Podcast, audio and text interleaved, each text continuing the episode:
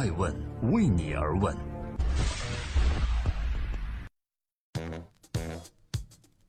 Hello，各位好，这里是爱问每日人物，我是爱成。今天我依旧在韩国首尔参加第八届亚洲领袖峰会，所以今天的爱问每日人物，我是在韩国的 Walk Hill Hotel 华克山庄录制的。在分享今天艾问每日人物之前，我也想提及一下，这次走出中国参加的财经大会，最大的感受就是，与其纠结当下，不如向往未来。大会的主题是 Hello Tomorrow。从火星到 Harper Loop 的高速铁路，再到未来精准医疗等等话题，世界各地的科学家、专家，甚至像我这样的幻想家来到这里，想探索的就是未来的边界，人是否可以成为其中积极有效的贡献者？我们也希望未来的爱问每日人物，除了人物评论之外，还可以加入更多来自全球各地采风的精彩演讲的内容，敬请期待。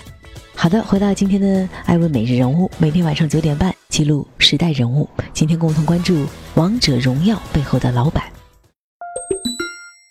今年以来，有一款手机应用实现了很多互联网从业者梦寐以求的爆发性增长，这就是来自腾讯的手机游戏《王者荣耀》。现在这款游戏，艾文看到的数据是，无论是在用户量上还是收入上，都取得了耀眼的成绩。然而，伴随着这款游戏的火爆，有一些负面新闻也逐渐出现在了大众眼前。于是，我们看到了一些社会新闻的标题是：杭州某中学老师怒斥王者荣耀手游成新时代的黑网吧。还有新闻标题说，十一岁小学生玩王者荣耀三个月花光了全家多年的积蓄三万多元。更有媒体叫嚣，十二岁小学生玩王者荣耀打赏游戏主播，花掉环卫工母亲四万元积蓄等等。面对这些负面新闻，昨天《王者荣耀》的制作人李玉通过官方渠道发出了一封长信，针对社会上议论的焦点问题做出了回应。今天，爱问每日人物带您关注《王者荣耀》的解释信。为何《王者荣耀》如此的备受关注呢？其制作人李玉称，自己在一年多以前还在为《王者荣耀》能不能存活下去感到焦虑。而现在的问题竟然是这款游戏太火了。他说：“这给我们带来了极大的幸福和焦虑，就好像自己那个谁都不看好的孩子，最后竟然考上了清华北大一样。”但是面对现在出现的众多负面新闻，制作人李玉觉得有些委屈。他说道：“当我看到关于《王者荣耀》的负面新闻时，我们的心里啊，天然就想辩解。其实这就是一款游戏，和漫画、电视剧、电影、武侠小说一样，就是因为有人沉迷，结果都来怪我们。”我们觉得有些委屈，但是他也不否认，作为一个公司，确实应该承担更多的社会责任。李玉说道：“我必须要想办法在防止未成年人沉迷这件事上做点什么了。很简单，守护别人的孩子就是守护王者荣耀，也就是守护我们自己的孩子。”在这之前的七月二日，腾讯公司发布公告称，于七月四日以王者荣耀为试点，率先推出了健康游戏防沉迷系统。其中，十二岁以下还十二周岁的未成年人每天限制玩一小时，并计划上线晚上九点以后禁止登录功能；十二周岁以上的未成年人每天限玩两小时，超出时间的玩家将被游戏强行拉下线。因此，这条政策被称为了中国史上最严的防沉迷措施。另外，王者游戏的制作人李玉还提出了另外一个观点，他认为现在的《王者荣耀》这款游戏还远远谈不上是一款伟大的游戏。为什么呢？他解释道：“我充分体谅全中国父母对于自己儿女的这份爱，正如我们深爱我们的孩子《王者荣耀》一样。这可能算是一款不错的游戏，甚至是一个好游戏，但以我的标准，还远远谈不上是一款伟大的游戏。我认为，一款伟大的游戏是需要更真诚的情感体现、更明确的价值观的。同时，制作人李玉认为，现在限制未成年人去玩游戏，正是《王者荣耀》对于自身真诚情感和价值观的建设。”他讲到，我们去节制未成年人玩我们的游戏，并不是要放弃什么，恰恰这是一种建设。而作为王者荣耀的父母的我们，需要为情感与价值观必须做的建设。正在播出的是《爱问每日人物》，我是爱成，今天在韩国首尔向各位表达问候。你们都在哪里？都过得好吗？欢迎留言告诉我。今天共同关注《爱问每日人物之王者荣耀》这款游戏到底有多火呢？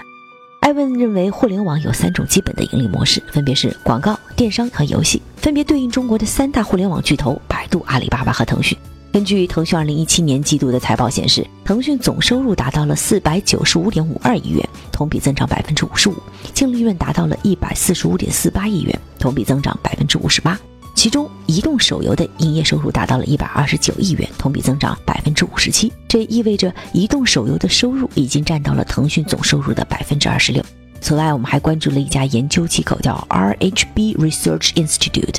这家贝斯在香港的研究机构的分析师李玉杰对这款游戏也做了一个很深入的分析。他们发现啊，腾讯的手机游戏业务居功伟至，尤其是《王者荣耀》，它可能每个月给腾讯创造的收入就达到了二十亿到三十亿人民币。另外，德意志银行的分析师赫拉维尔也对这款游戏表示了非常高的评价。他们认为，《王者荣耀》在三月份对于腾讯手机游戏的推动作用尤其大，并且他还预计长期而言，腾讯将进一步巩固自己在游戏行业的领先地位。另外，根据第三方数据机构 A P P Any 发布的二零一七年五月份全球手游指数榜单显示，《王者荣耀》已经成为了全球收入最高的手游。另外，腾讯财报披露的数据也显示，《王者荣耀》已经坐拥两亿注册用户，涵盖很多不同年龄段的玩家，日活跃用户呢超过了五千万。那面对这么多优秀的成绩，很多人在问，《王者荣耀》为何会这么火呢？我想，这里面除了游戏本身的激励制度、操作性和观赏性以外，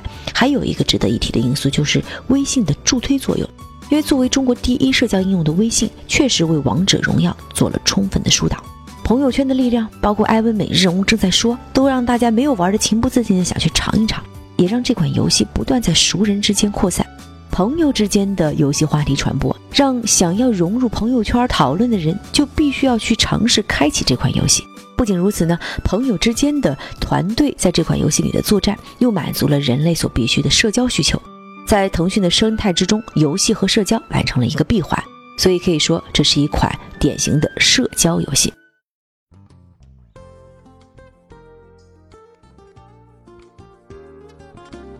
在今天爱问美人物的最后，欢迎各位登录爱问人物官网。还是老规矩啊，选择一篇文章评论的话，就有机会获得中信出版社出版的《不死法则》图书一本。记得哦，这是爱问出版的第三本。而第四季呢，我们在策划到底探究中国最本质的十种商业模式，还是 Hello Tomorrow 探究未来的十种可能性？告诉我们你对爱问第四季顶级人物系列的希望吧。说回到游戏防止沉迷的话题，其实在这方面啊，艾文一直认为需要一个多方监管的体系。比如说，对于未成年人，家庭呢必须要尽到陪伴的义务，社会呢要起到疏导的作用，而游戏公司同样也要尽到把关的责任。因为从经济学上讲，商业公司在不违法的情况下挣钱是天经地义的。就像《王者荣耀》的制作人李玉说的那样，只是挣钱的公司做不到伟大的境界，要先实现伟大，就必须要对这个社会做出正确的或者是有益的价值观的输出。同时呢，在防止未成年人沉迷游戏这方面，家庭和社会同样要做出正确价值观的疏导。当家庭、社会、商业公司都能够积极且长远地影响孩子们的时候，那么我们就不再会担心未成年人会沉迷于游戏之中了。今天呢，我在韩国首尔碰到了从事教育的、金融的很多不同的朋友啊，从年轻的到年长的，我们谈论到一个本质，其中讲到了教育到底什么是教育？教育其实是这代人对下一代人没有保留的。基于正确的价值观的以及智慧的有效的疏导或者传承，你怎么看呢？欢迎留言。好多问题啊，希望大家依旧享受今天的爱问每日人物。我是爱成爱问人物的创始人，爱问为你而问，让内容有态度，让数据有伦理，让技术有温度。每天晚上九点半，我们不见不散。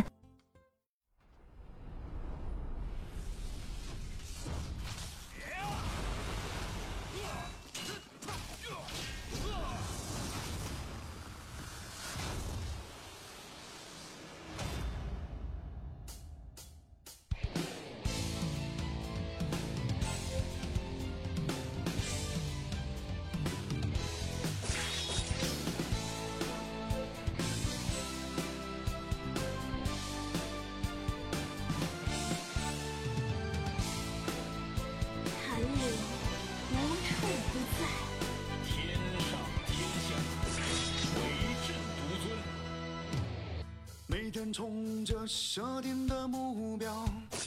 一路向前不停奔跑，逐渐把包围圈缩小，对所有的障碍进行围剿。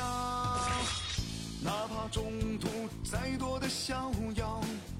半路出来惊心阻挠，看我使出致命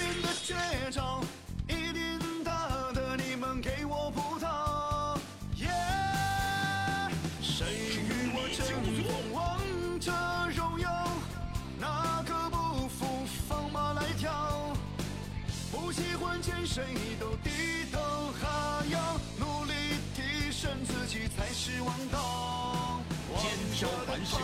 全部出新王者荣耀，我的地盘谁敢嘲笑？不习惯对谁都满脸带笑，狭路相逢勇者，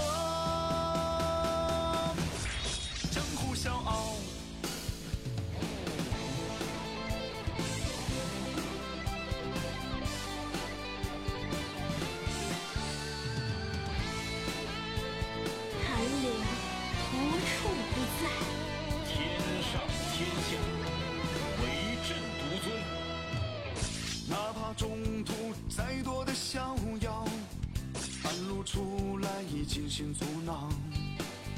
看我使出致命的绝招，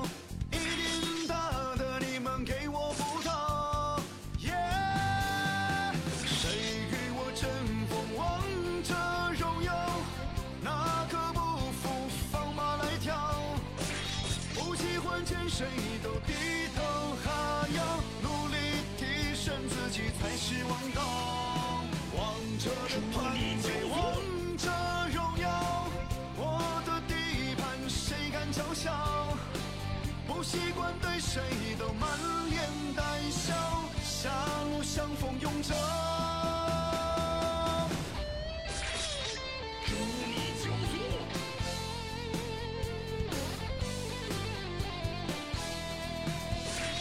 谁与我争锋王者荣耀？哪个不服放马来挑？不喜欢见谁都低头哈腰，努力提升自己才是王道。王者的